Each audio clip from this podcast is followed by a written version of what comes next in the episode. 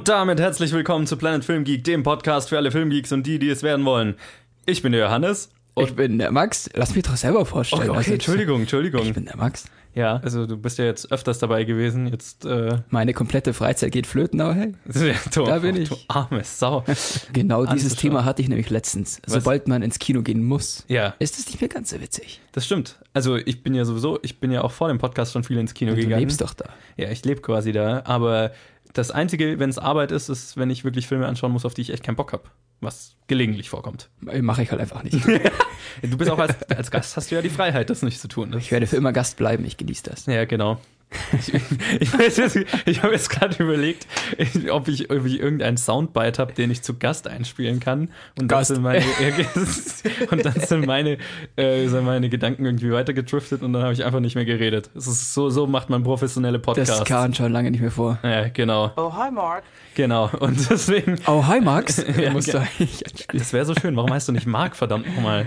Wir nennen mich ab jetzt Marc. Okay, der Marc ist da. Wir fangen nochmal von vorne an. Ja, und da, nee. und ich bin der Marc. Ja, genau, der Marc. Hi, Marc.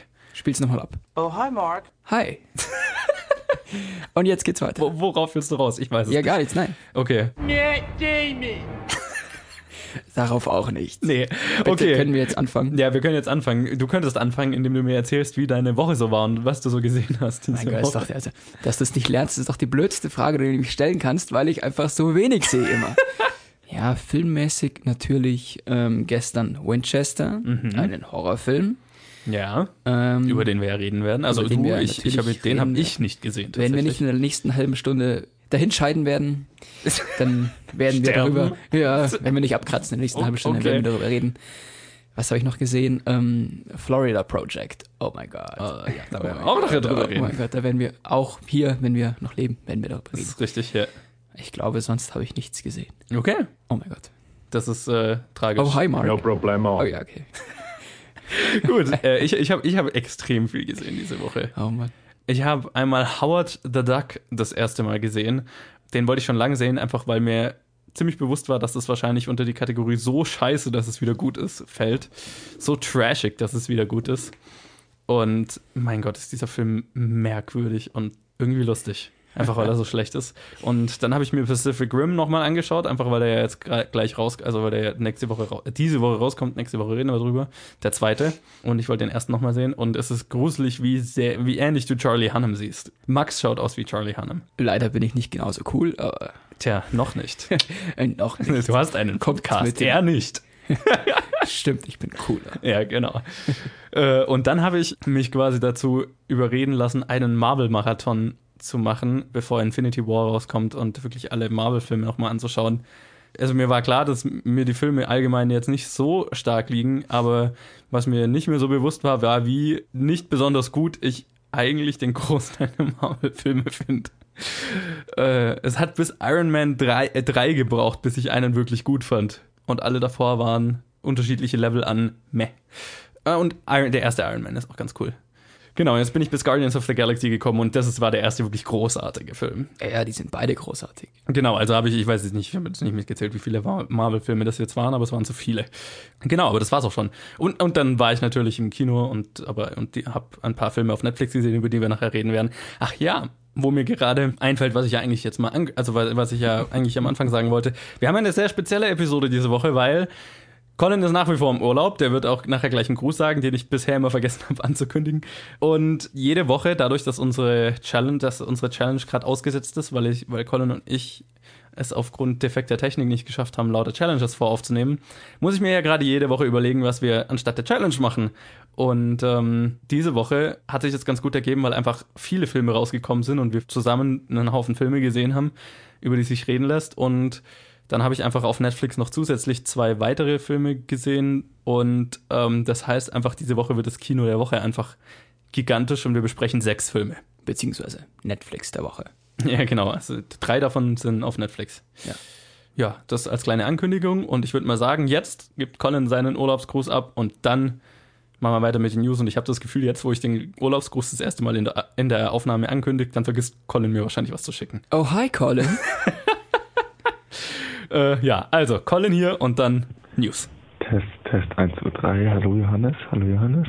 Mal wieder sehr so wie letztes Mal. Ich weiß, es ist eine digitale Nachricht. Sie funktioniert oder entweder oder sie funktioniert nicht. Es geht hier nicht um Empfang.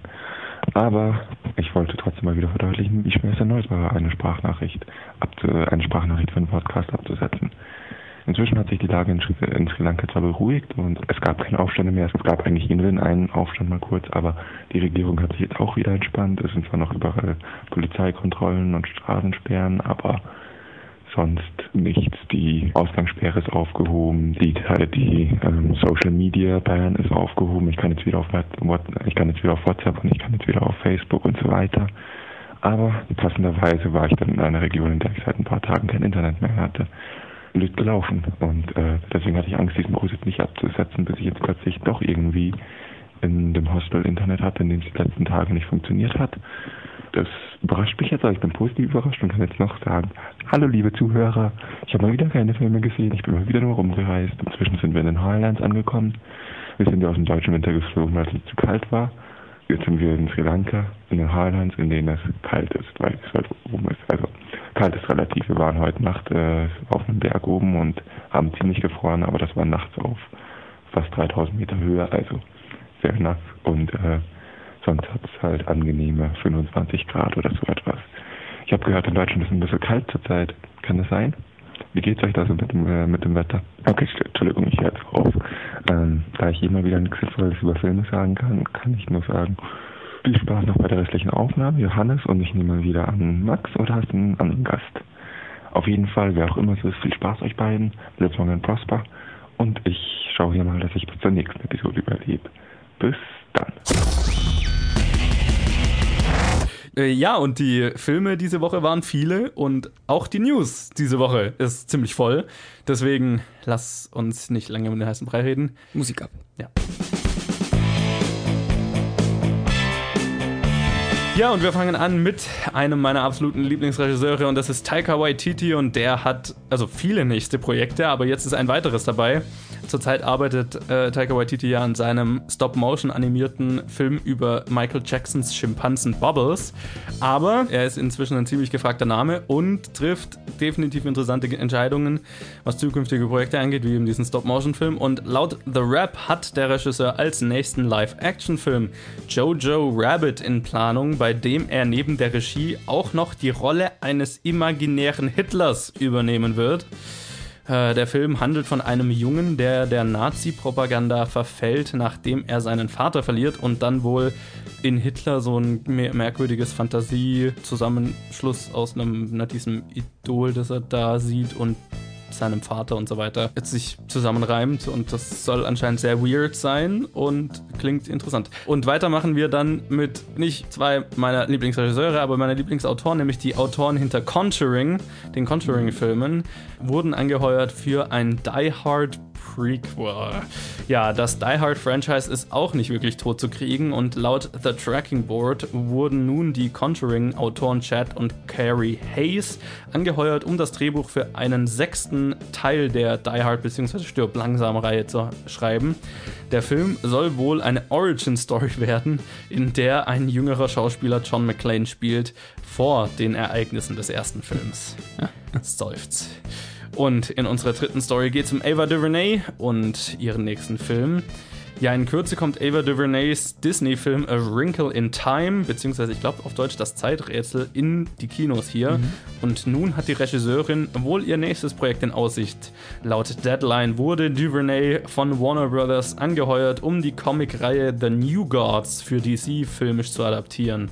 Aktuell wird noch nach einem Autoren für das Projekt gesucht. Und in unserer vierten News geht es auch um einen meiner Lieblingsregisseure, nämlich Ridley Scott. Und der hat auch ein neues Projekt und lustigerweise auch eine Comic-Adaption. Ja, Ridley Scott ist einer der beschäftigsten, nicht nur Regisseure, auch Produzenten in Hollywood und nun hat er wohl ein weiteres Projekt auf seine Liste gesetzt. Laut The Rap ist Scott in Gesprächen, die Spionage-Thriller-Comic-Reihe Queen and Country zu adaptieren. Die Comics handeln von einer britischen Agentin, die nach einem Anschlag in London Jagd auf Terroristen macht. Und in unserer letzten Story eine, die dich glaube ich, interessieren dürfte. Nämlich geht es um Amazons Herr der Ringe-Serie. Die wird ziemlich teuer. Ja, Amazon hatte für die Rechte an Herr der Ringe bereits 250 Millionen Dollar ausgegeben und nach internen Schätzungen, die Reuters vorliegen, rechnet Amazon damit, dass sich die Kosten für die Serie inklusive Produktions- und Marketingkosten auf bis zu 500 Millionen Dollar belaufen könnten. Also ein ziemliches Investment. Na, wenn die das verhauen, könnte das teuer werden. Aber hallo. Also ich meine, das ist, das stellt ja sogar Game of Thrones ganz gut in Schatten. Die geben, glaube ich, pro Staffel auch. Es sind zehn Episoden und ich glaube, eine Episode kostet 16 Millionen, also geben die pro Staffel auch die, an die 200 Millionen aus, schätze ich mal. Okay. Okay, also es stellt Game of Thrones schon in Schatten, aber. Es ist auch ein größeres Franchise. Genau. Game of Thrones. und halt Fantasy und so weiter, also Ja. Visual Effects und Make-up und so weiter. Also klar, ich, ich verstehe schon, wo das Geld hinfließt, aber das ist halt irgendwie so ein Investment, das nicht in die Hose gehen darf, habe ich das Gefühl. Ich, ich flehe sie an, dass sie nicht zu viel animieren und Ja. dass sie den Look nicht wie in Der Hobbit gestalten. Ja, Bitte mehr an die alten Herr der Ringe-Filme rangehen. Ja, ich meine, sie haben sie, also das Ziel, Düsterer. das Ziel war ja immer offen, Game of Thrones Konkurrenz zu machen. Beziehungsweise, wenn die Herr der Ringe-Serie auskommt, rauskommt, ist ja Game of Thrones schon fertig. Ja. Ja, der Look und die Machart von Game of Thrones sind, glaube ich, gar nicht schlecht. Also, weil Game of Thrones ja irgendwie eine sehr coole Kombination aus Visual Effects und eben praktischen Effekten hat. Die, die Visual-Effekte stehen nicht so im Vordergrund, finde ich. Ja, das genau. ist das Tolle dran. Ja, sie fallen weniger auf. Ich möchte bitte keine animierten Orks. Ja, Ich möchte krasse, böse Orks. ja das, das, da stimme ich dir zu. So, die Orks in den Hobbit-Filmen, ja, waren irgendwie Zu glatt, zu hübsch. Genau, zu glatt, zu, zu lächerlich. Dann wirken sie plötzlich ein bisschen lächerlich und nicht Ja, mehr genau. gruselig und so, ja.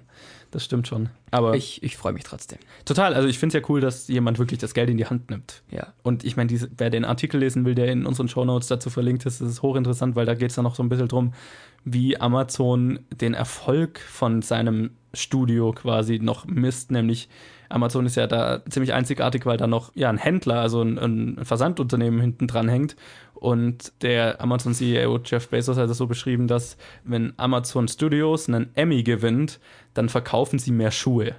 So als Beispiel. Also einfach, wenn dieser Name Amazon den Leuten im Gedächtnis bleibt und so weiter, durch erfolgreiche Medienproduktionen, dann wird auch natürlich logischerweise mehr bestellt, weil sich die Leute sowieso schon auf Amazon befinden. Also dieses ganze Geschäftsmodell ist ziemlich verworren und faszinierend, wenn man mal drüber nachdenkt. Ich verstehe den Gedankengang schon. Ja, ich auch, aber es ist halt, da muss erst mal drauf kommen, so. Was ja irgendwie geil ist. Also ich Ja, mag klar, das ja, dass gerade so viele eigene Produktionshäuser starten und irgendwann werden ein, einige davon pleite gehen, aber so, so weit ist es natürlich für Leute wie uns, die im Business arbeiten, ziemlich geil.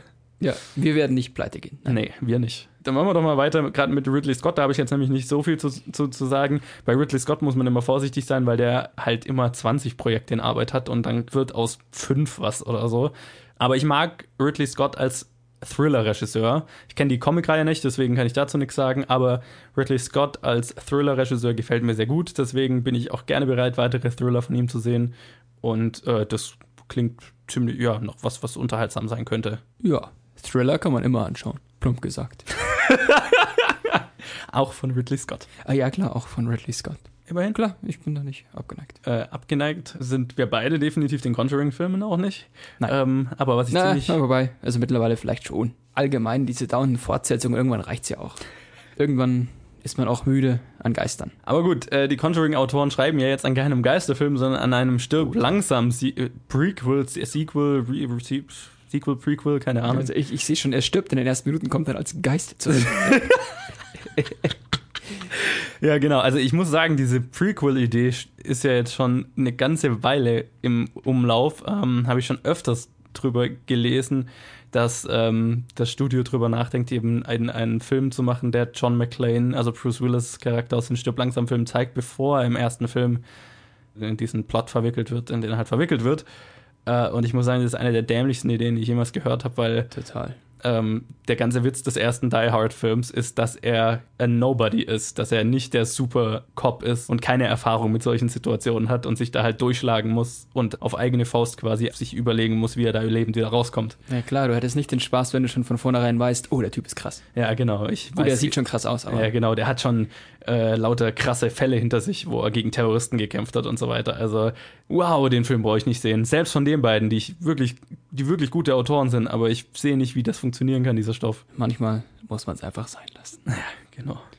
Was ich noch interessant fand, war Ava DuVernay bei DC. Ich meine, sie war ja im Gespräch damals für Black Panther und hat dann Black Panther nicht gemacht, um jetzt A Wrinkle in Time zu machen, der jetzt bei uns, ich glaube, in zwei Wochen rauskommt, drei Wochen rauskommt. Umso interessanter fand ich dass sie dann äh, ausgerechnet ins DC-Universum einsteigt mit New Gods. Auch hier kann ich wieder zu den Comics nichts sagen, weil die habe ich nicht gelesen.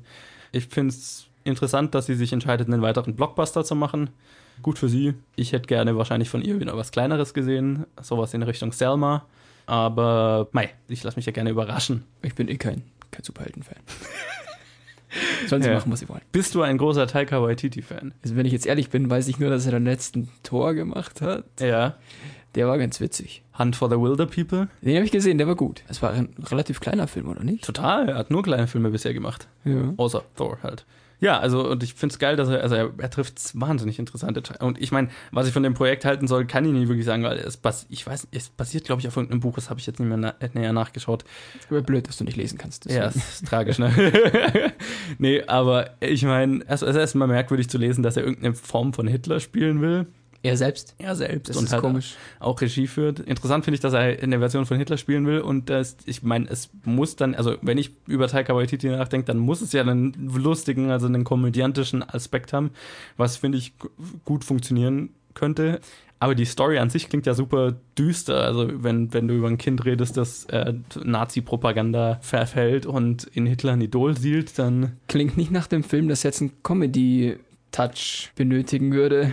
andererseits Ja. Hunt for the Wilder People zum Beispiel hat auch, finde ich, eine ganz gute Balance aus Drama und Comedy gehabt. Ja, ja, also, aber war doch eher so ein bisschen mehr Comedy. Ja, mehr, mehr Comedy. Ja. Aber ich wäre jetzt auch tatsächlich nicht abgeneigt, wenn er, wenn er jetzt sagen würde, er versucht sich mal an was Dramatischerem und hat halt nur Ja, so einen klar. komödiantischen Touch dann noch.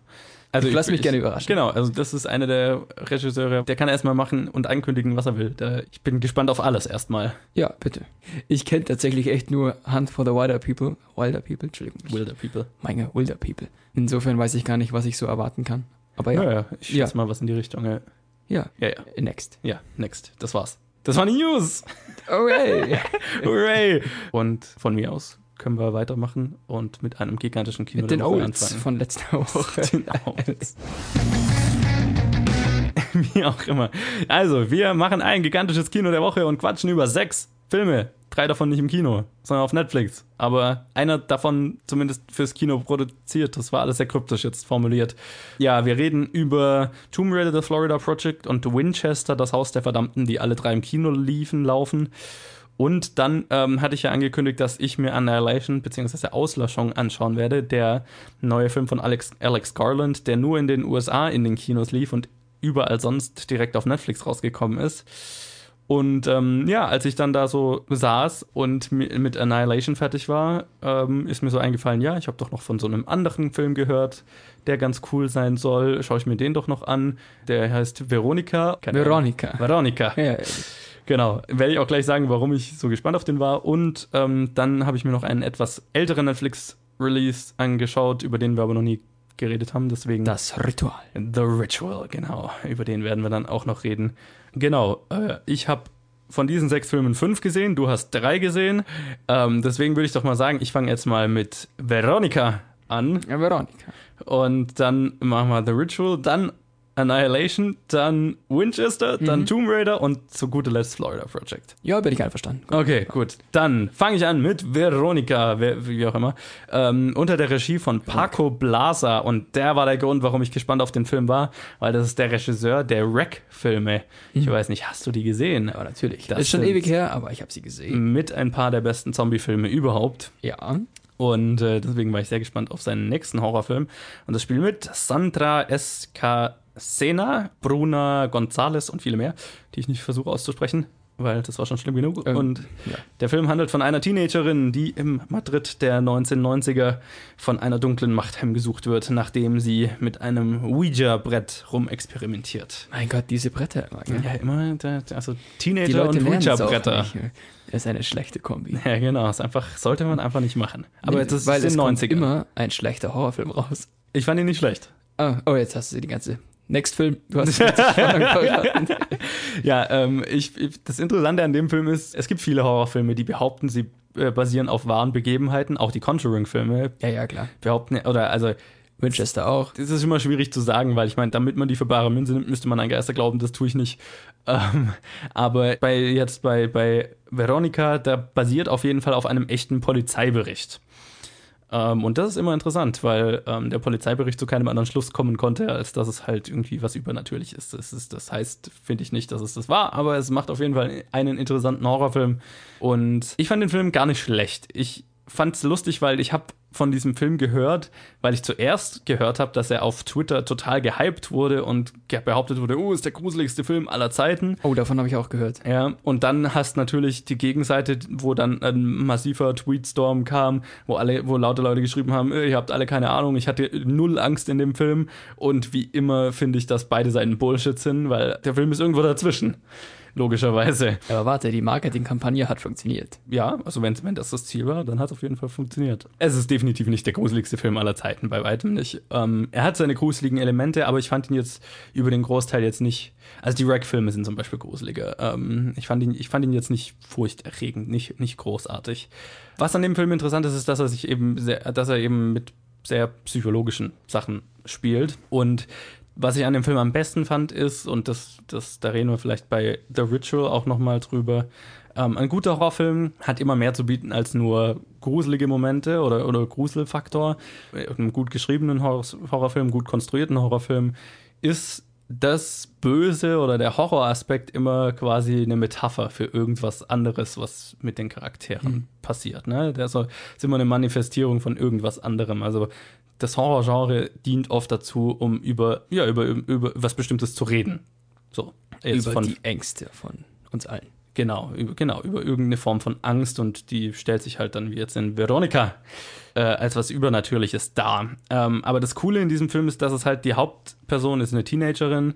Ihre Mutter arbeitet quasi ganztägig und halt bis spät in die Nacht rein. Das heißt, sie muss sich um ihre drei kleinen Geschwister kümmern, die alle so, keine Ahnung, zwischen, ich glaube, der Jüngste ist so bestimmt so vier, fünf und die Ältesten sind so nicht älter als elf, zwölf. Also sie muss sich um ihre kleinen Geschwister kümmern und gleichzeitig ist sie halt mitten in der Pubertät oder startet so in die Pubertät und ähm, muss so, so mit diesem, mit allem, was es damit halt auf sich hat, noch klarkommen und äh, mit dem Erwachsenwerden und so.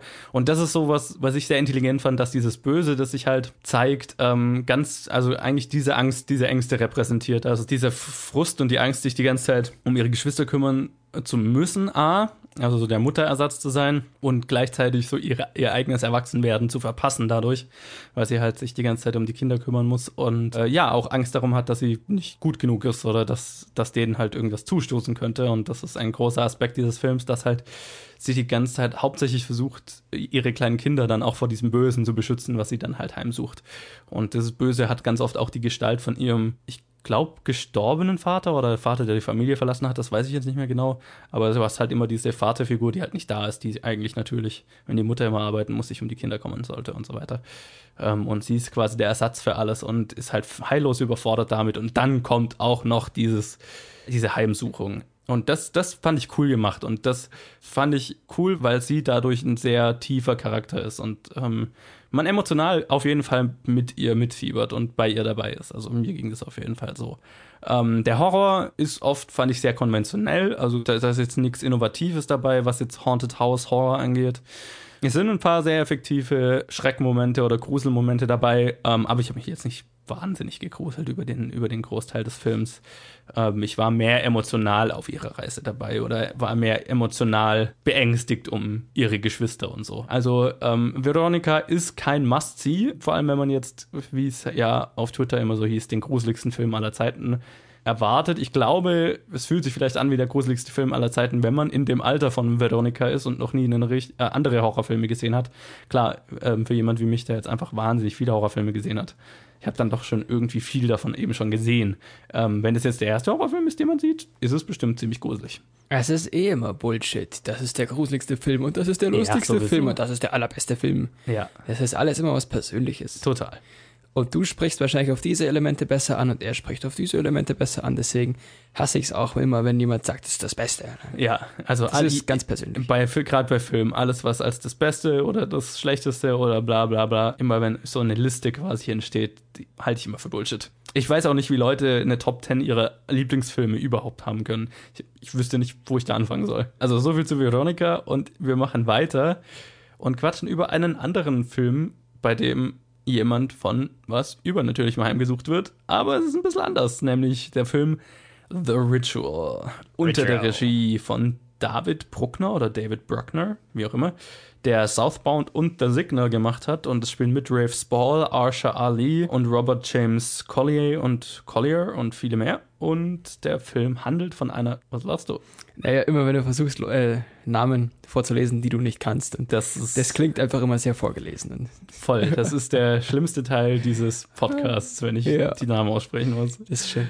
Ja, The Ritual handelt von einer Gruppe von Freunden, die auf einem Trip durch die schwedischen Wälder in diesen Wäldern von etwas düsterem heimgebucht werden. Klingt wie Veronika nur im Wald. ist ein bisschen anders, aber ja, sie werden auf jeden Fall was von was verfolgt und mehr möchte ich dazu nicht verraten, weil es ist ziemlich cool von dem, das, wovon sie verfolgt werden. Ja, äh, es ist relativ cool, ja. Schon, ich fand es ziemlich cool. Und ich finde, es ist auch am Anfang sehr gut gemacht, wo du es eben nicht siehst. Ja. Das ist gerade das, also das ist immer bei einem Horrorfilm das Mysteriöse. Absolut. Sobald du diese Gestalt siehst, in einem Film, es ist immer so ein bisschen so, ach. ja, doch. Wobei mir das jetzt bei dem Film tatsächlich ist einer der wenigen Filme, wo mir das nicht so ging. Da ging es nicht so. Da waren sie sehr kreativ. Genau, und da war die Gestalt halt auch sehr cool. Deswegen meine ich, da waren sie sehr kreativ. Genau, ja. Das hat hier gut funktioniert. ja, aber wie gesagt, ich fand auch hier immer wieder, immer der schönste Aspekt ist, anfangs, wenn du für irgendwas Angst hast, was du nicht siehst, was yeah. du nur so fühlst und da knackst es und da knackst es. Ja, genau. Ja, genau. Das sind immer das beste Element. Total. Was sagst du dazu, Johannes? Ich wollte dich jetzt erstmal fragen, was du so ganz allgemein von The Ritual hieltest, halt, gehalten hattest, hatte, Deutsch. Ja. Hältst. Hältst, gehalten hast. er ist okay. Okay. Ich finde ihn teilweise sehr gut. Mhm. Es gibt schöne Gruselelemente und schön atmosphärische Parts. Und dann gibt es auch wieder die ganz normalen, herkömmlichen Jump-Scare-Parts, quasi mhm. auch teilweise. Und so ein paar eher ausgelutschte Sachen, wenn man das so sagen kann. Und auch so ein paar Elemente, die ich jetzt zum Beispiel nicht bräuchen, brauchen würde. Es gibt immer so Flashback-Szenen, die quasi so ein bisschen mehr über diese Gruppe aus Freunden erzählt. Und die brauche ich eigentlich nicht. Da wirkt es schnell irgendwie cheesy manchmal. Keine Ahnung. Das hätte ich nicht gebraucht. Aber nicht so oft. Und das, das verwebt sich halt dann doch sehr mit der Geschichte und hätte ich nicht gebraucht, hat nicht so funktioniert. Sie hätten sich mehr auf, auf einfach das Hier und Jetzt konzentrieren können auch. Mhm. Klar, es ist schön zu versuchen, die Charaktere so ein bisschen tiefer erscheinen zu lassen, aber nicht mit der Geschichte, oder? Ich weiß nicht, naja. Aber sie haben es geschickt verwoben, auch vom Visuellen her. Das war immer ziemlich cool. Ah, okay. Das ich habe mich nämlich gerade gefragt, was meinst du mit den mit Flashbacks? Und äh, jetzt weiß ich, was du es meinst. Es sind keine richtigen Flashbacks. Es sind keine Flashbacks es, es in taucht doch in ihren Träumen auf und ihren Albträumen und das ja. wird sehr geschickt, visuell auch sehr geschickt eingewoben in die Geschichte, quasi, dass du so ihre, ihre Albträume und ihre Halluzinationen da miterlebst. Ja, Halluzination ist ein gutes Wort. Ja. Das, das geht von diesem, von diesem dunklen Wesen, glaube ich, aus. Ja. Das ist gut gemacht, hätte ich aber nicht gebraucht. Okay, interessant. Die Geschichte fand ich ein bisschen doof manchmal das fand ich tatsächlich, das war eins der Sachen, die mir in dem Film ganz gut gefallen ja? haben, hm. Weil das so eine sehr offensichtliche Repräsentation war von dem, was ich vorhin bei Veronica drüber geredet habe, ähm, dass in einem Horrorfilm immer das, das, der Grusel, das Gruselige im Film oder das Böse im Film immer für irgendwas steht, was die Charaktere halt so durchmachen. Und in dem Film ist diese Gruppe an vier Freunden auf einer Wanderung in Schweden, weil der eigentlich fünfte Freund der Gruppe ähm, getötet wurde bei einem Überfall äh, mhm. und kurz zuvor vorgeschlagen hatte, dass, die, dass sie alle als Gruppe zusammen in, nach Schweden fahren und da wandern gehen. Und dann haben sie es quasi in seinem Andenken gemacht. Und zumindest einer von der Gruppe Ist Am nicht stärksten. ganz unschuldig. Genau, ist nicht ganz unschuldig an dem Tod Mhm. ähm, oder hat, hat auf jeden Fall mehr Schuldgefühle daran als die anderen und gerade der hat ganz stark damit zu kämpfen und die, diese visuelle Aspekt mit diesen Schein-Flashbacks und so weiter oder Albträumen, Das ist, das ist Halluzinationen, cool, ja, das ist echt cool.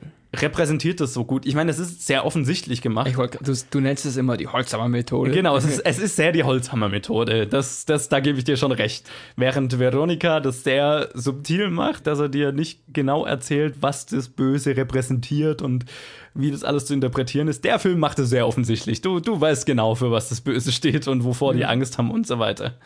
Ich verstehe, wie man das sehr schnell cheesy finden kann, ging mir auch teilweise so, aber ähm, auch hier fand ich ansonsten diesen Charakterkonflikt, den die alle zusammen haben und dieses, ja, die Angst und, und diese Gruppendynamik, die sich daraus entwickelt und diese Gruppe so ein bisschen dann auseinanderreißt und so. Jetzt weiß ich nicht mehr, wo ich jetzt das angefangen habe. Wie auch immer, ich fand's ganz cool, wenn auch Holzhammer-Methode. War ganz cool. War Ja. ganz cool. Es ist halt so ein typischer Survival-Film irgendwann. So ab so, sagen wir die Hälfte, ich kann es nicht mehr genau sagen, wird so ein Survival-Film im Wald halt. Ja. Aber es ist nicht schlecht gemacht. Das Nee, es ist sehr zu. cool gemacht. Und Ja. so, also ich bin ein großer Skandinavien-Fan, nicht nur von der Natur dort, ähm, sondern auch von der Mythologie dort. Und beides wird in dem Film, finde ich, sehr gut umgesetzt. Die Mythologie, ja. Also die Natur, mein Gott, also da sieht man ja nicht viel, oder? Da sieht man Wald und Wald und ein bisschen Wald. Aber ich war eben schon in diesen schwedischen Wäldern und mein Gott, fühlst du dich da sehr schnell einsam und verlassen, einfach weil nichts als Wald ist. Und ähm, das fand ich sehr gut das, das umgesetzt. wird gut repräsentiert, ja. Dieser Ja. Wald geht ewig. Ja, und du fühlst, also diese Klaustrophobie fast schon dadurch. Ja, Ähm, ja. Das, und diese Einsamkeit, das fand ich, das hat der Film ganz gut transportiert. Da kann ich mich auch noch dran erinnern, ja, das, das wäre gut. Und dann kommt bei mir eben noch dazu, dass ich halt, ähm, die, also der Film spielt so ein bisschen mit nordischer Mythologie.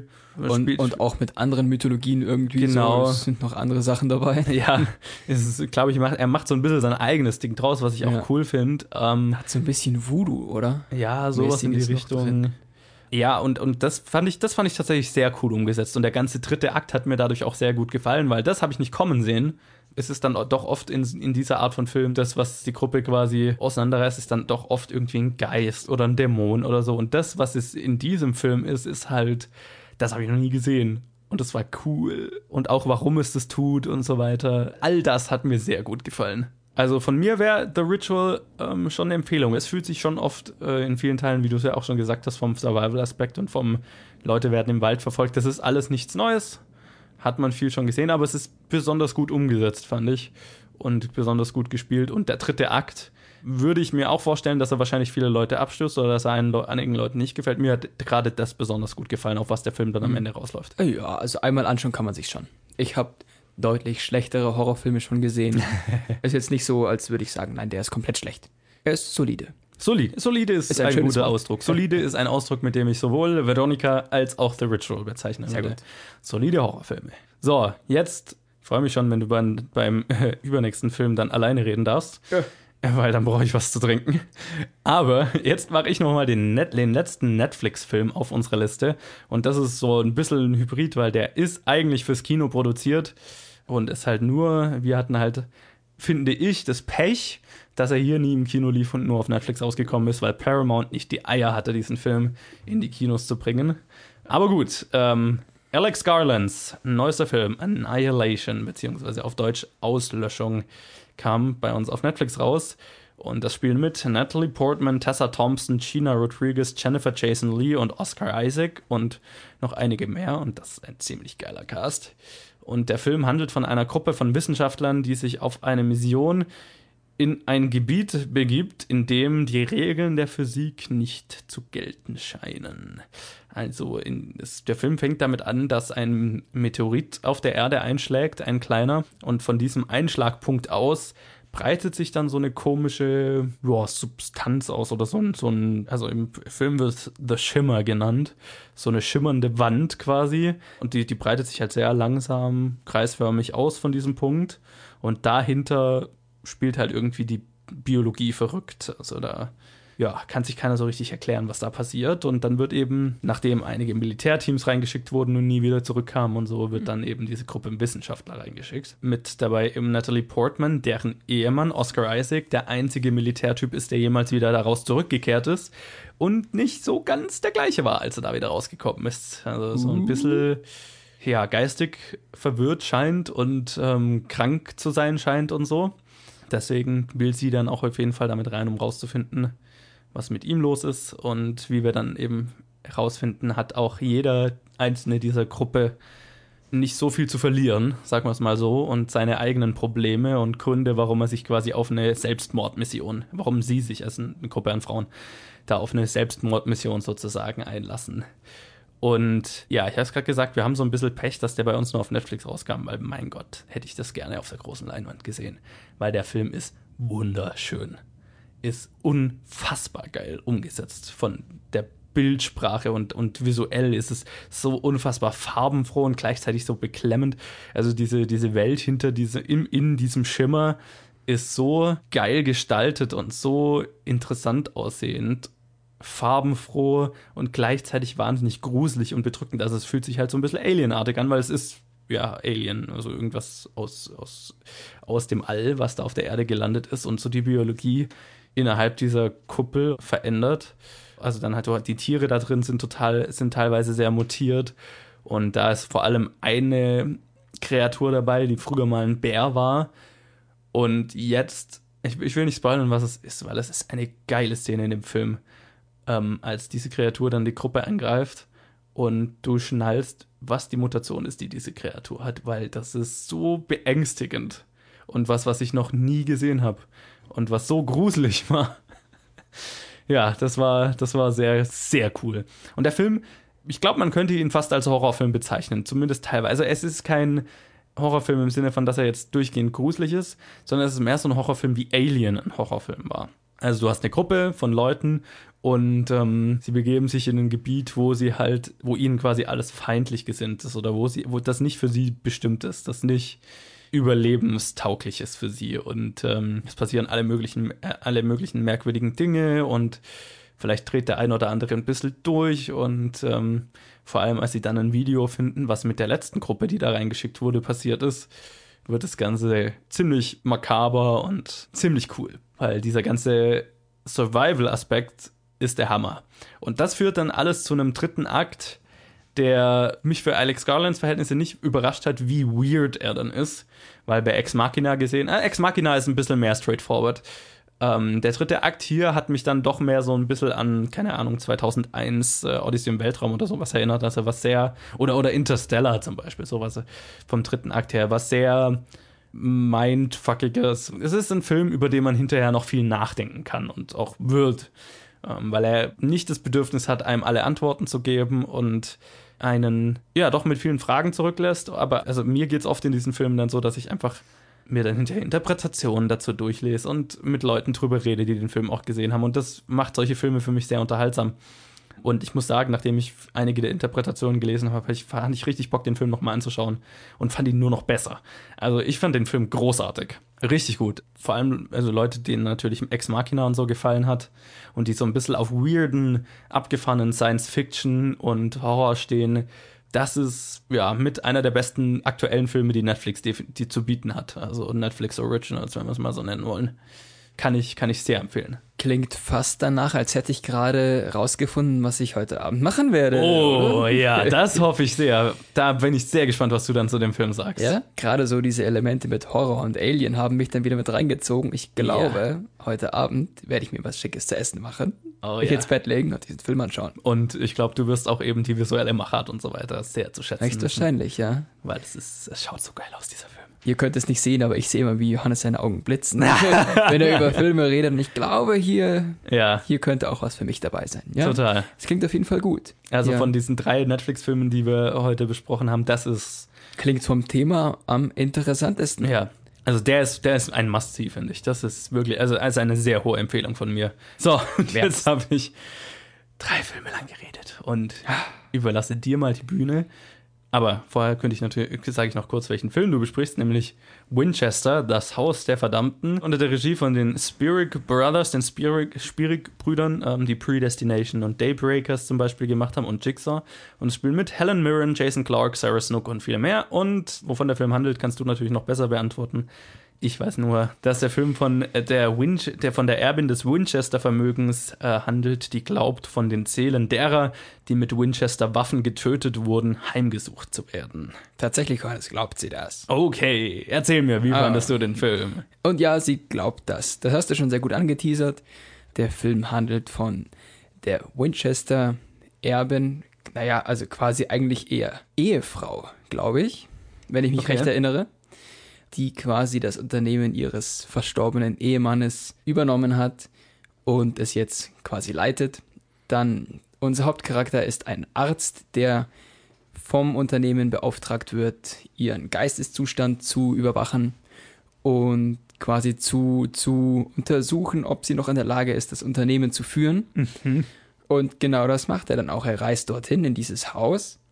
Das Haus gibt es ja tatsächlich in echt. Ja. Habe ich gegoogelt danach und es sieht in echt, das, da haben sie sich sehr gut dran gehalten. Das Haus sieht sehr ähnlich aus. Es hat so ein paar markante Sachen wie irgendwelche Erker oder Giebel oder auch Türen, die im ersten Stock irgendwo an der Außenwand nirgendwo führen.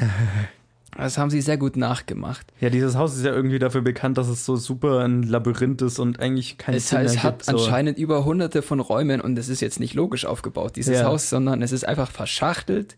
Irgendwo sind irgendwelche Räume, Türen und Treppen hingebaut worden, die teilweise auch, kommt im Film vor, ins Nirgendwo führen. Teilweise ja. führen Treppen irgendwo hin, sind dann oben zugenagelt. Also du läufst quasi in eine Decke rein. dann gibt es, wie gesagt, schon diese Türen, die einfach an der Außenwand im dritten Stock rausführen. Du kannst aber nicht durchgehen, weil du kommst okay. ja nirgends hin. Ne? Ja, ja. Das ist schon ziemlich geil und das ist vielleicht so auch so ein kleiner Hauptcharakter vielleicht des Films noch so ein kleiner Nebencharakter ist das Haus selber, mhm. Das klar auch im Film eine große Rolle spielt. Ja.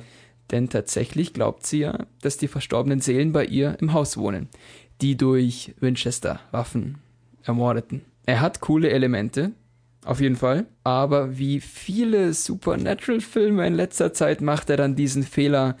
Ich will nicht spoilern, aber er bringt einen Übergeist im letzten Teil des Films. Okay. Der dann die ganze Atmosphäre einfach kaputt macht. Hätte ich nicht gebraucht. Weil bis dahin war der Film eigentlich geil und dann folgte auch kurz einem anderen Storypfad, der echt interessant wäre, wenn sie diesen, diesen Teil vielleicht noch mehr ausgebaut hätten und mehr in diese Richtung gegangen wären, weil die Geschichte hätte es wahrscheinlich hergegeben. Du hättest echt was draus machen können. Und nein, sie machen die einfache Mainstream-Variante. Es kommt ein Übergeist, der natürlich mächtiger ist als alle bisherigen, der jetzt die komplette Familie natürlich auslöschen möchte. Das macht einfach die komplette Atmosphäre kaputt. Schade. Die erste Hälfte des Films macht's gut. Klar, ein paar Jumpscares, nichts Neues. Aber dann sehr schnell wirst du darauf gestoßen, was eigentlich die Geschichte ist, dass die Frau eigentlich gar nicht wirklich verrückt ist. Also das beteuert sie selber und sie kommt auch nicht verrückt rüber. Und du merkst auch schnell, dass sie es eigentlich gar nicht ist, weil diese Geistererscheinungen hat auch unser Hauptcharakter. Ja, der Film kommt sehr schnell darauf zu sprechen, ähm, was eigentlich passiert und was vor sich geht. Und ab dem Zeitpunkt wird es dann eher actionlastiger leider auch was, was ich gar nicht gebraucht hätte. Wie gesagt, diese eine Storyline, die sie dann im letzten Drittel noch anschneiden, das wäre interessant gewesen. Warum haben sie die nicht weiterverfolgt? Die Leute, die den Film anschauen werden, werden wissen, was ich meine. Es hätte die Geschichte auch hergegeben. Ansonsten, das Setting ist cool, wobei manchmal das Haus von außen so ein bisschen arg nach CGI aussieht. Okay. Aber sonst ein, naja, etwas unter solide Horrorfilm. Okay. Kein solider Horrorfilm, sondern ein bisschen darunter. Okay, verstehe. Die Geschichte sprüht jetzt nicht vor Kreativität, aber ich sage, die erste Hälfte ist ganz cool. Okay, immerhin. Dann äh, haben wir noch zwei Filme vor uns. Und ich würde mal sagen, ich mache doch jetzt einfach mal weiter mit Tomb Raider. Tomb Raider. Ich glaube, ich weiß, wo Sie hin wollten. Unsere Väter. Auf den Grund des Meeres? Sie wollten zu einer unbewohnten Insel. Irgendwo vor der japanischen Küste. Früher hieß sie Yamatai. Es gibt mindestens 6000 Inseln vor der japanischen Küste und so gut wie keine ist bewohnt. Naja, ich habe eine Karte. Jetzt muss ich nur noch rauskriegen, was die hier bedeuten. Ich glaube, das sind Koordinaten. Das ist mitten im Teufelsmeer. Dann bind dir doch gleich einen Stein an den Fuß und spring ins Wasser. Das wird ein Abenteuer.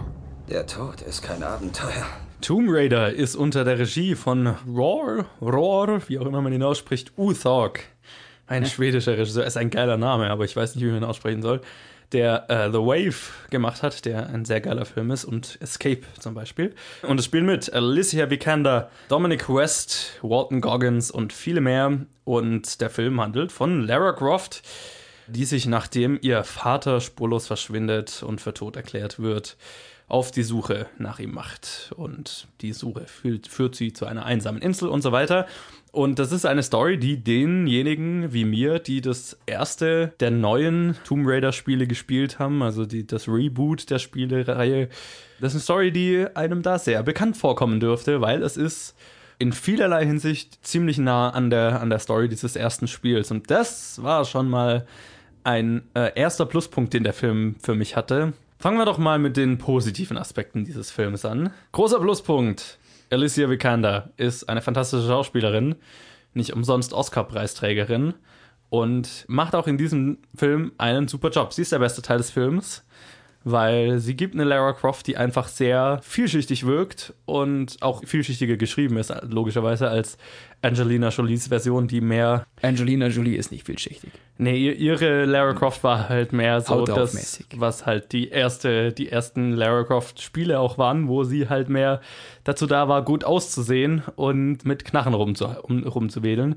Und das war ja in den neuen Spielen auch so. Die, die neue Lara Croft in den Spielen war viel verletzlicher, viel menschlicher ähm, und die neuen, das neue Spiel, die neuen Spiele, also ich habe nur das erste gespielt, aber war, hatte viel, einen viel größeren Survival-Aspekt und man, und äh, ja, es, es klingt blöd, das zu sagen, aber der Charakter hat mehr gelitten, während die alten Spiele halt wirklich mehr so ein Jump and Run, äh, Rätsel lösen und so weiter war, unendlich Munition und die Story war halt nur dazu da, um dich von einem Rätsel und Gegner zum nächsten zu bringen. Ich habe damals immer die Demo gespielt, wo man eigentlich nur in ihrem Haus rumläuft und im Garten und über Sachen sprengt und keine Ahnung. Ja. Das erinnert mich an Lara Croft. Und äh, deswegen fand ich das neue Game ein sehr großes Plus. Und das ist tatsächlich auch, was dieser Film übernimmt. Also Lara Croft in diesem Film ist verletzlich, menschlich, hat wahnsinnig zu kämpfen und äh, ist, ist keine Superheldin. Und das fand ich cool. Also man ist wirklich mit ihr dabei und man fühlt mit ihr mit, wenn sie irgendwo äh, runterfällt oder versucht zu überleben und sich gegen ihre Gegner durchsetzt. Und ein Moment ist da ganz speziell, ähm, das, wo sie, der erste Moment in diesem Film, wo sie jemandem das Leben nimmt. Also wo sie ihren ersten Kill macht. Und du ja wirklich, und das wirklich, also sehr brutal ist im Sinne von, es ist nicht einfach.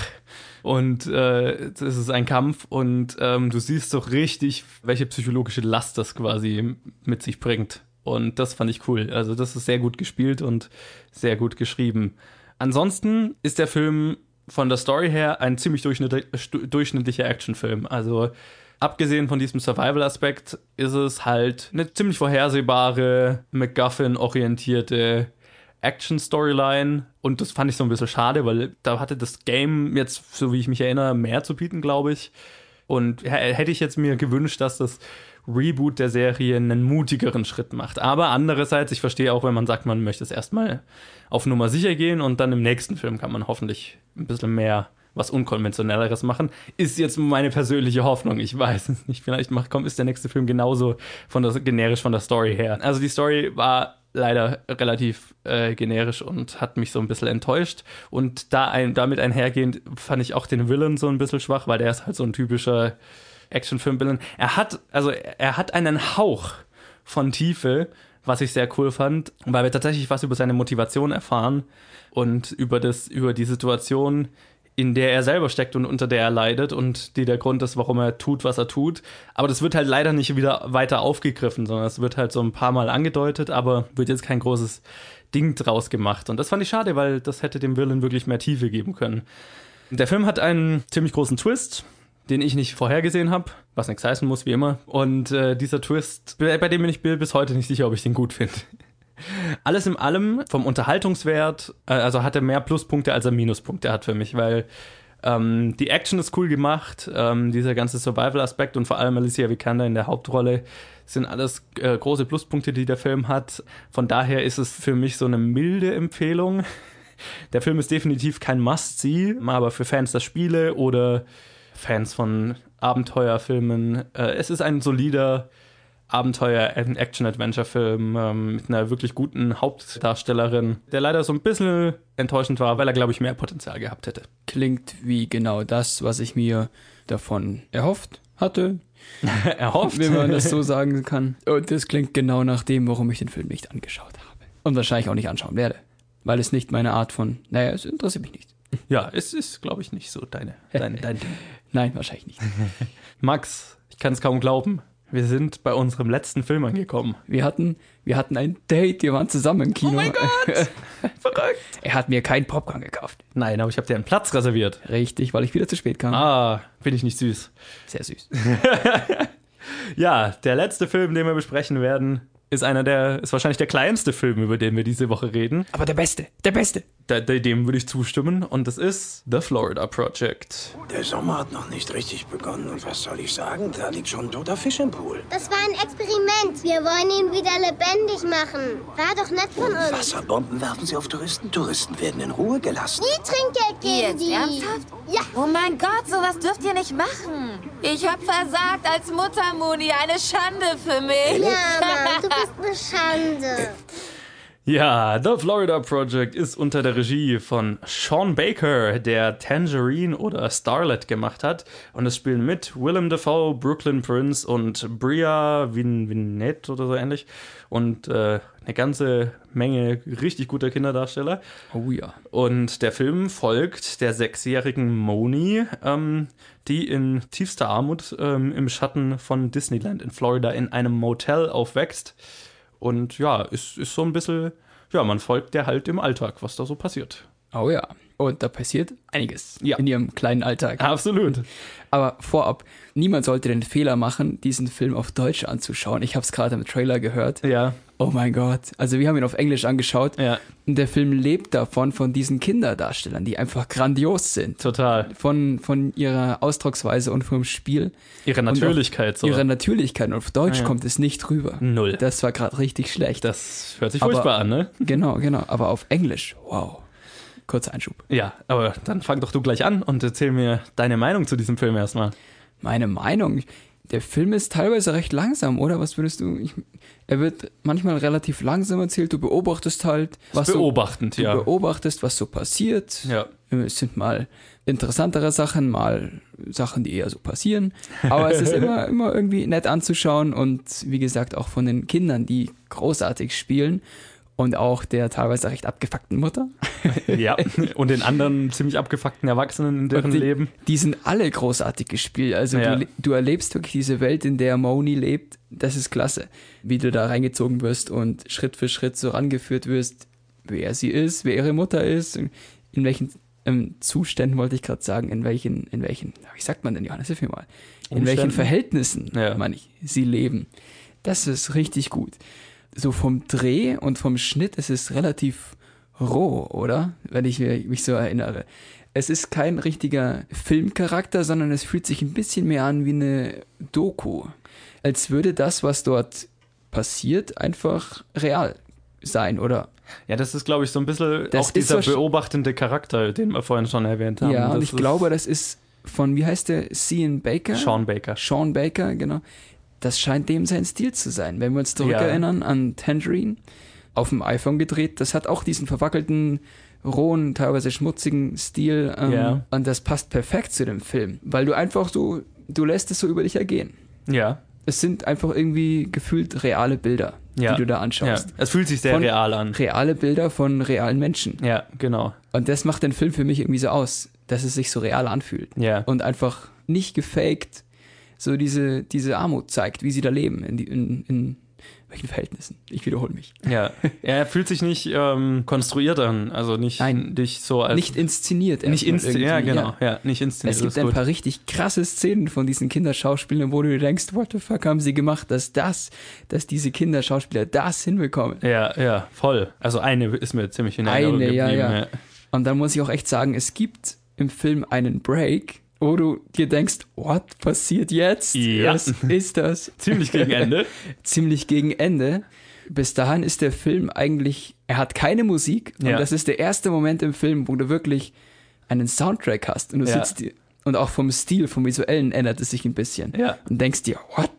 Weißt du, was ich mir da gedacht habe? Ja, Davor ist ja der Film wirklich beobachtend und Ja. du erlebst einfach so den Alltag mit und es ist ruhig und du, wie du ja gesagt hast, es fühlt sich nicht inszeniert an, es fühlt sich fast schon dokuhaft an und so. und dann betrittst du aber eine andere Ebene. Genau, und dann wird es plötzlich so filmisch. Ja. Und ich fand es interessant, weil dieser ganze Film, also du, du beobachtest halt, keine Ahnung, eine Stunde lang einfach diese Charaktere in deren Leben, dass wenn dieser Break kommt, du emotional so mit denen verbunden bist, dass das, was dann passiert, umso härter trifft. Also so ging es mir jetzt.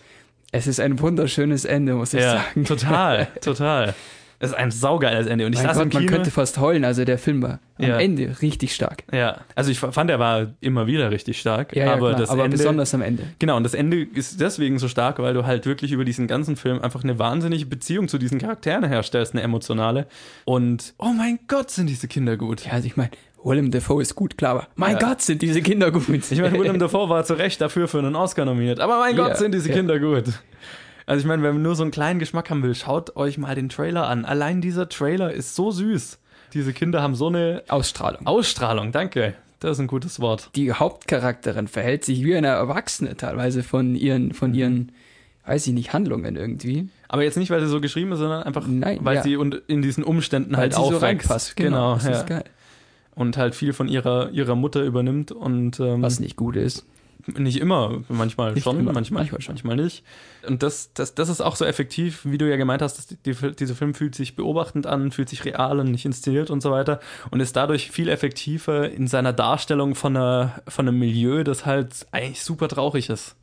Von, von Menschen, die halt wirklich wortwörtlich eigentlich nichts haben und da halt so quasi über die Runden kommen müssen und ähm, vor allem dann so, ja, die Mutter alleinerziehend logischerweise, super jung noch, ohne irgendeine Perspektive im Leben. Und dann mit diesem, mit dem kleinen Mädel und diesen ganzen anderen Kindern von anderen Eltern, die in ähnlichen Situationen sind, die alle in diesem Motel oder in diesem in dieser Gegend halt leben, da in Orlando, Florida, in der Nähe von Disneyland. Und halt, das fand ich auch noch so cool, weil du hast gesagt, der Film fühlt sich rau und dreckig und nicht inszeniert an. Und das ist richtig, aber gleichzeitig ist super farbenfroh und super schön Ja. anzuschauen, Ja. fand ich, von den Bildern her und so. Oh ja, total. Allein dieses lilane Motel, Total. schon, das auch so Hauptbestandteil dieses Films ist, Ja, ähm, das macht es schon so krass farbenfroh. total. Und du hast auch sonst immer irgendwelche krassen Gebäude oder die auch im Film krass gefeatured werden wieder. Ja. Ähm, ja, es ist halt alles so Disneyhaft, ne? Ja, ja, ist alles so, du merkst, dass es bunt. wirklich so Disneyhaft angehaucht ist, aber sie davon kein Stück abbekommen. ja, aber für die Kinder hat es ja dann trotzdem so ein bisschen was Märchenhaftes, ne? So ein bisschen Ja, was. genau. Ja, keine Ahnung, so ein bisschen Abenteuerspielplatzmäßig. Das, das hat mir alles sehr gut gefallen und das war so diese, dieser Kontrast, ne? Du hast diese glitzernden Disney- Giftshops und was weiß ich und diese pinken und roten und lilanen Motels und dann hast du diese absolut verranzten, äh, runtergekommenen, verlassenen Bungalows, die da Ja, noch genau, direkt also- daneben stehen. Anderes Beispiel, der Straßenname, wo dieses Motel liegt. Seven Dwarfs Road. Ach, genau, ja, ja, ja. ja, und dieser Kontrast ist halt cool. Und das kommt halt von, von dieser Art und von dieser Machart. Ja, Und bleibt dadurch sehr, sehr in Erinnerung.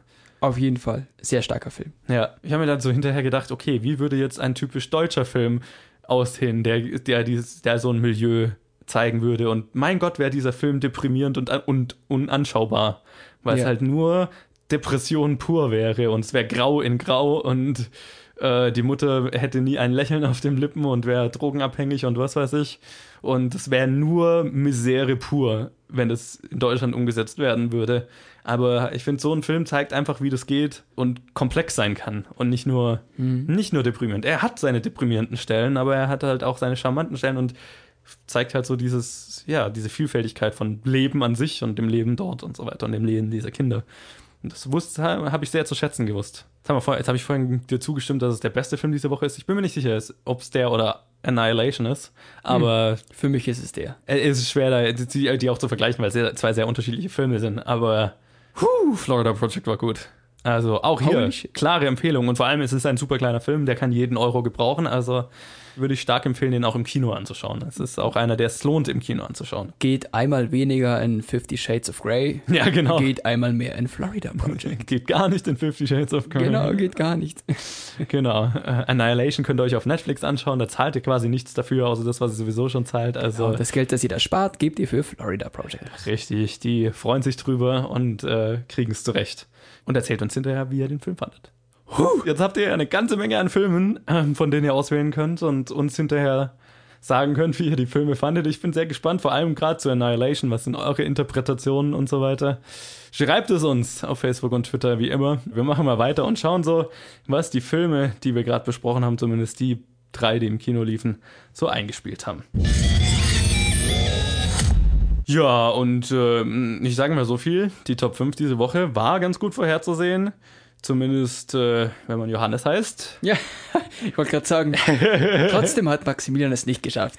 Nein, du hattest, glaube ich, einen von fünf richtigen. Nicht drei von fünf? Nein, ich habe drei von fünf richtigen. Ah, okay, dann habe ich das falsch gelesen. Tja, die Top 5 schaut wie folgt aus. Tomb Raider war wenig überraschend ähm, stark genug, um den Platz 1 zu erwischen, wenn auch mit keinem so großartigen Ergebnis. 1,75 Millionen schafft der Film an seinem ersten Wochenende. Das ganze Wochenende allgemein war ziemlich schwach. Ähm, ich bin gespannt, wie sich es dann die nächsten Wochen verändern wird, weil jetzt kommt dann ja doch Blockbuster und Blockbuster jede Woche raus. Ich, Irgendwann ich muss mal sagen, also ich bin nicht dran schuld, ich war zweimal im Kino. Ne? Siehst du mal, ich auch nicht.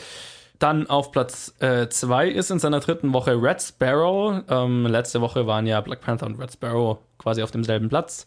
Und wie ich es ja auch gesagt hatte, Black Panther fällt einfach ein bisschen stärker. Red Sparrow hat 1,2 Millionen, hatte letzte Woche 1,6 Millionen. Das ist ein ziemlich geringer Abfall. Black Panther landet dann auf Platz 3 in seiner fünften Woche mit 1,05 Millionen. Der hatte auch 1,6 Millionen letzte Woche. Also fährt auch ein bisschen stärker, aber auch verhältnismäßig kein besonders großer Abfall. Also das Boxoffice ist diese Woche zwar nicht riesig, aber die Filme, die da sind, halten sich ganz gut. Dann haben wir auf Platz 4 in der vierten Woche The Post, beziehungsweise die Verlegerin, mit 870.000. Der hatte letzte Woche 1,15 Millionen. Auch der hält sich weiterhin ganz gut. Und den Platz 5, den haben wir gar nicht kommen sehen. Ich hatte letzte Woche drüber nachgedacht und mich dann dagegen entschieden, ihn reinzusetzen.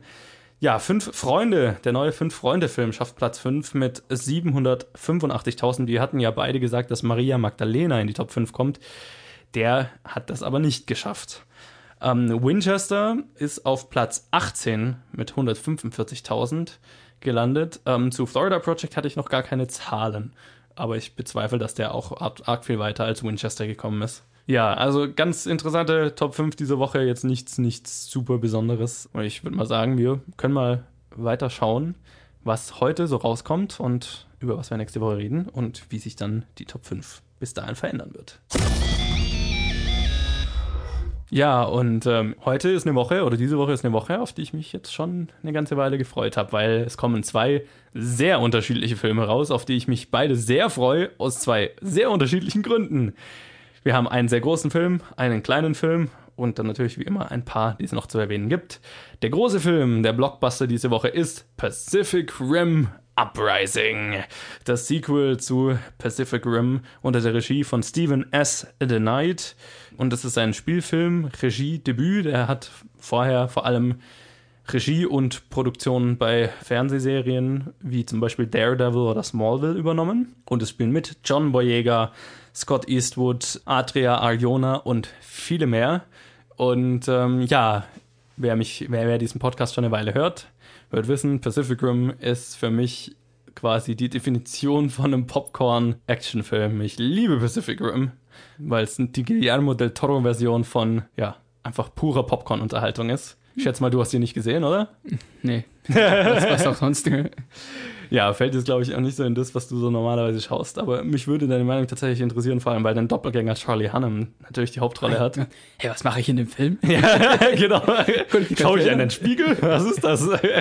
ja, ähm, auch in Pacific Rim Sequel wird's, denke ich mal, ich habe jetzt nach dem ersten Trailer nicht weitergeschaut, äh, wird es wahrscheinlich darum gehen, dass riesige Roboter Riesenmonstern auf die Fresse hauen. Ja. Ja, Wer das mag. Absolut. Und äh, der erste Pacific Rim war so, hat so für mich gezeigt, wie man das einfach sehr, sehr geil umsetzen kann. Ähm, also da freue ich mich sehr drauf, wo, wobei ich ein bisschen skeptisch bin, weil der Trailer hat mir noch nicht so zugesagt. Ja, der Trailer war nicht so, der Geht so, ja.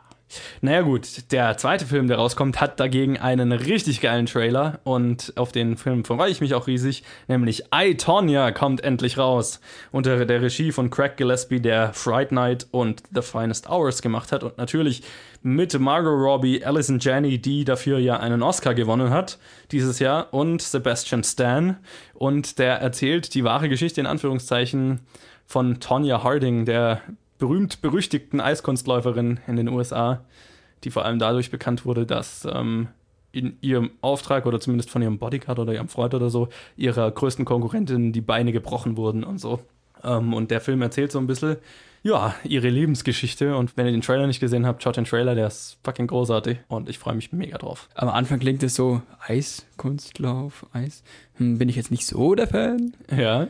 Warum nicht? Ja, und dann kommen, wie immer, noch einige kleinere Filme, die man kurz erwähnen muss, nämlich einmal Peter Hase von Will Gluck, Will Gluck. Nee.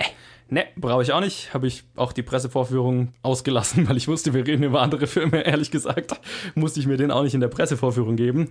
Dann kommt raus Die Sties in Paris von Danny Boone. Das ist irgendwie, ich weiß nicht, der x-te der dieser französischen Sti-Reihe, die ich alle furchtbar fand, die ich zumindest gesehen habe. Mhm. Dann kommt raus Midnight Sun von Scott Spear, Zwei Herren im Anzug von Josef Bierbichler und Thelma von Joachim Trier. Das ist so die kleinere Filmfraktion, die noch rauskommt. Hat mich jetzt alles nicht so geflasht, gell? Nee, mir auch nicht. Blöd. Also ich glaube, nächste Woche fahren wir das Ganze ein bisschen runter und reden über zwei Filme. Es haben wir jetzt auch mal verdient. Nö, schon. Und vielleicht kommt noch was auf Netflix raus oder so. Mal schauen. Ja, genau. Gut, also das ist, was so rauskommt. Und jetzt, ähm, dadurch, da du verloren hast, darfst du, denke ich mal, anfangen, mir zu sagen, wie sich die Top 5 verändern wird. Also, meine Damen und Herren, meine heute nicht ganz so mutige Schätzung ist Pacific Rim Platz 1, Itonia Platz 2. Nein, nein, nein, nein, nein, nein, nein, nein. Tomb Raider Platz 2. Red Sparrow Platz 3. The Post ist auf Platz 4. Und Black Panther ist Platz 5. Ja, das ist tatsächlich die sinnvollste Vorhersage, die ich von dir, glaube ich, bisher gehört habe. Jeder wird vernünftig. Ja, genau.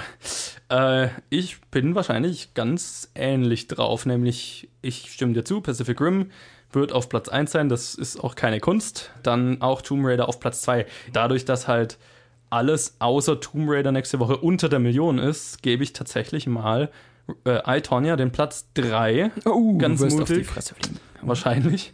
Dann Red Sparrow auf 4 und Black Panther auf 5. Klingt sehr ähnlich.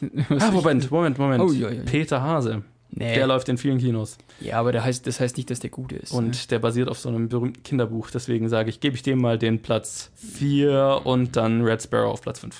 Gut. Grey Rabbit ersetzt Black Panther. Grey Rabbit, genau. Das wäre ein besserer Titel. Peter Hase. Gut, aber dann würde ich mal sagen, die Episode ist schon ziemlich lang. Mein Hals ist auch schon sehr trocken. Ja, meiner auch. Wir gehen jetzt was trinken und machen mal die Verabschiedung. Ja, Ciao, und das Marc. war. Also, äh, ach, komm. Gottes Willen, kündigt das doch an, verdammt nochmal. Ciao, Marc. Oh, hi, Mark. Ciao, Marc. Hi, Doggy. Ciao, Doggy. Das war Episode 90 von Planet Film Geek. Fand ich lustig. Ich habe jetzt äh, gesehen, dass wir Episode 90 hatten. Dann habe ich mir gedacht, scheiße, wahrscheinlich bin ich bei Episode 100 gar nicht im Land. Aber wenn ich jetzt vorhin richtig gerechnet habe, dann ist Episode 90 die, wo ich gerade frisch wieder aus den USA da bin. Also Nein, 100 meinst du? 100, ja. Ja, ja. Habe ich Du hast 90 du hast gesagt? 90 gesagt. Ja, 100. 100 ist wahrscheinlich die, wo ich dann frisch aus dem Urlaub wieder da bin. Mist. Ich hoffe es. Das wäre schade, wenn ich die 100. verpasse. Oder Aber du sendest sie live aus. Los live Angeles. aus Los Angeles. Genau, äh, ja. Episode 90 war das und ich hoffe, es hat euch gefallen und ihr hört nächste Woche wieder zu. Und wie immer, wenn es euch gefallen hat, dann könnt ihr uns ganz, ganz dicke damit helfen, wenn ihr uns eine Like, ein Review, ein Follow da lasst, wo auch immer ihr uns hört. Bestenfalls natürlich auf Apple Podcasts, iTunes, ihr wisst Bescheid. Oder natürlich Spotify. Das hilft uns auch sehr viel aus. Und dann, wie immer, wenn ihr mit uns in Kontakt treten wollt, uns eure Meinung zu den Filmen sagen wollt, uns Challenges aufgeben wollt, die wir dann wieder anfangen zu besprechen, wenn Colin wieder da ist, dann könnt ihr das auf Twitter oder Facebook tun, jeweils unter Planet Film Geek. Und nochmal der Hinweis, wenn ihr wissen wollt, welche Filme wir bereits besprochen haben in der Challenge und in welcher Episode die sind, dann könnt ihr auf meine Letterboxd-Seite schauen. Da gibt's die ganze Liste. Der Link ist in den Show Notes. Also vielen Dank fürs Zuhören und Max, du kriegst das Schlusswort. Ich habe noch keinen Letterbox-Account, aber ich werde mir einen holen und dann dürft ihr auch mir folgen. Yes! Ciao, Marc.